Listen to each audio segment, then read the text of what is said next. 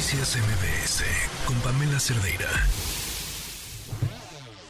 Economía para todos con Sofía Ramírez. Sálvanos, Sofía, ¿cómo estás? Pamela, vamos súper bien, si me permites el adelanto, ¿no? Ok. En términos de crecimiento anticipado. Yo sé que vamos a hablar de formalidad hoy, pero quiero hacer un mini paréntesis porque resulta que con los avances que se tienen al día de hoy, de agosto y septiembre, se, se estima que la actividad económica en el tercer trimestre viene con todo. Realmente traemos un trajín bastante dinámico. Por ejemplo, en el mes de agosto, la actividad económica tuvo un incremento de 0,3% respecto al mes previo y septiembre 0,2%. Eso nos lleva que en la comparación anual, y esto aquí chequen, cuando comparamos año con año, estamos comparando con el mismo mes del año pasado.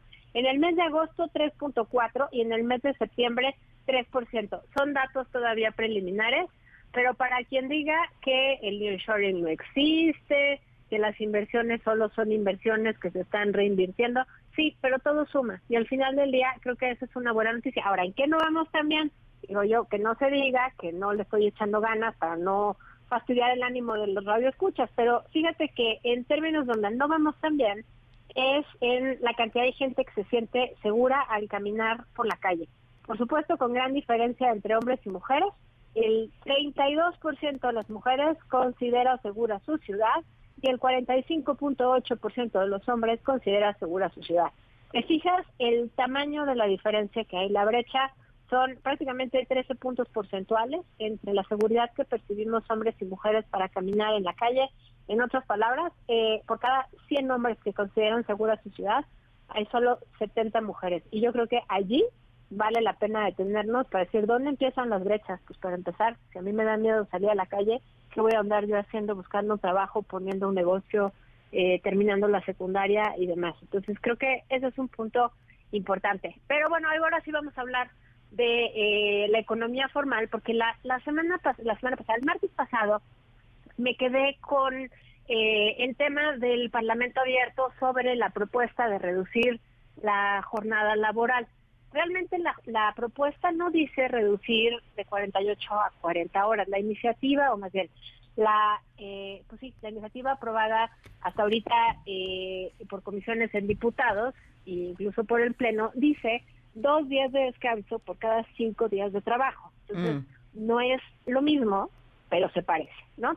Eh, esa es una primera parte, pero sobre todo en, el, en la sesión del Parlamento abierto del lunes, me preguntaba una diputada, bueno, ¿y qué podemos hacer para aumentar la formalidad? Porque pues tú me estás diciendo que yo tengo que hacer algo, pero pues dime qué tengo que hacer. Entonces, la verdad es que me quedé pensando que ese era un buen tema porque inevitablemente hay muchas soluciones que se pueden ir atendiendo, no todas son de los legisladores, algunas de esas soluciones son estructurales y otras son más bien como incentivos individuales, que también son cosas distintas. No es lo mismo que a mí me digas, yo te voy a poner un chaperón para que te acompañe a la secundaria y tú puedas acabar la secundaria o te voy a poner un policía en la puerta de tu estética para que nadie venga a saltarte en tu estética, a que tú le des de manera estructural mayor seguridad ciudadana y pública a todas las personas que caminamos a la calle.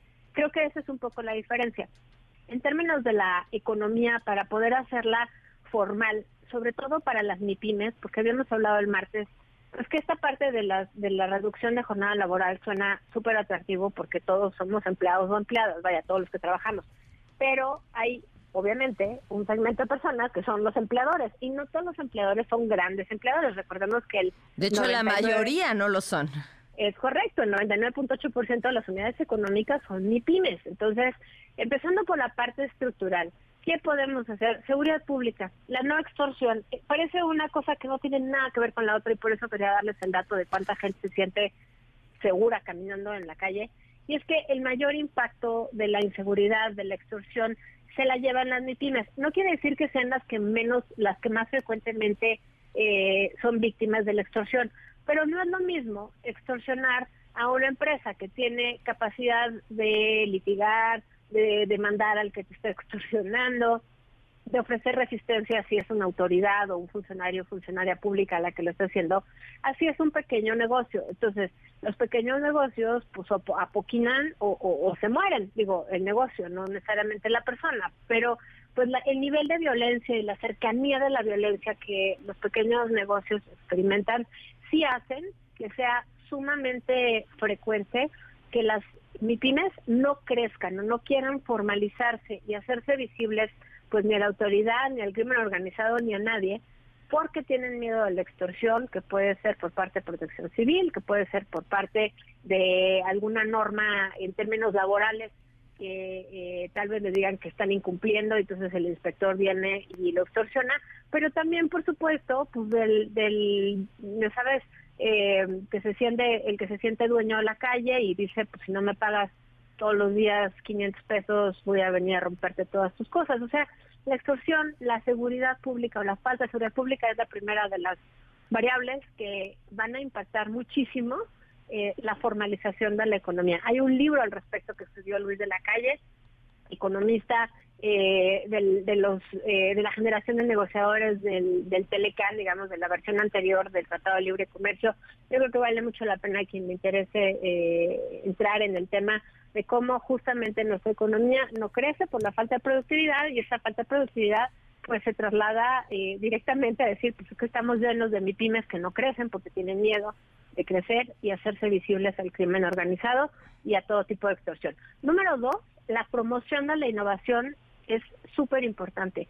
Tenemos a personas eh, emprendedoras con muy buenas ideas, con buena formación, eh, tanto técnica como profesional. Estoy hablando desde un plomero, plomerazo o un soldador, una soldadora, eh, que son reconocidos internacionalmente los soldadores mexicanos en el mercado norteamericano. Bueno, ¿cómo le hace una pequeña empresa, una, un profesionista independiente, un técnico profesional independiente para poder vender sus servicios de manera sustentable y además de manera innovadora? Pues tiene que tener acceso al crédito, tiene que tener acceso a fondos para empezar su negocio. Y la respuesta no puede ser, pues pasa la charola con tus compas, con tu familia, con tu círculo inmediato, pues porque así no tendría que funcionar la economía. Necesitas tener acceso a programas de inclusión financiera que sobre todo en el sureste mexicano son, o sea, es, impresionante la falta de bancarización que hay. No porque todo el mundo necesite una tarjeta de crédito, que eso es para el consumo, pero el crédito para la innovación es sumamente importante. Tercera cosa, capacitación para el empleo con una política laboral. Estamos viendo un mundo que cambia muy rápido, no solamente nos hacemos más manufactureros, si llega o no Elon Musk, de todas maneras va a haber cambios en las fábricas, en las maquilas, en muchísimas industrias con la automatización vía la inteligencia artificial. No es que no hubiera máquinas antes, pero ahora va a ser mucho más barato automatizar el trabajo.